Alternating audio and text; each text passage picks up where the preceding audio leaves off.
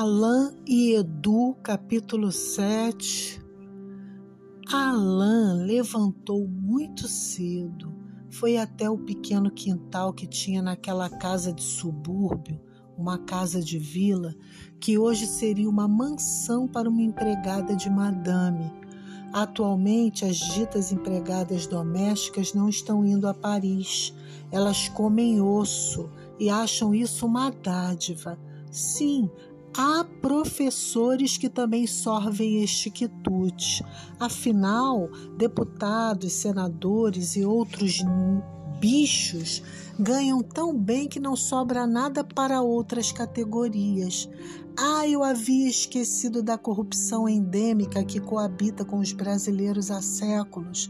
Residir em uma casa de vila hoje para um professor com mestrado é um sonho de consumo incomensurável. Bem, voltando ao infante Edu, aquele que se engalfinhou com seu irmão mais velho, ou melhor dizendo, o infante Alain, e que se engalfinhou com seu irmão mais velho Edu, o menino que amava sua mãe e gostava de Bruce Lee, assim como sua progenitora, ele esfregou seus olhinhos cor de mel e foi até o quintalzinho daquela casa de vila na Vila da Penha. Tinha um jornal no chão da varandinha vermelha, Diário do Rio. Era o jornal que estampava na primeira página a seguinte manchete: Homem morto por golpe marcial fatal é encontrado em carro na zona sul do Rio. Ao lado da notícia havia uma foto de Chico. Sim, de Chico. O garoto reconheceu o algoz de sua mãe, aquele tarado que queria machucá-la.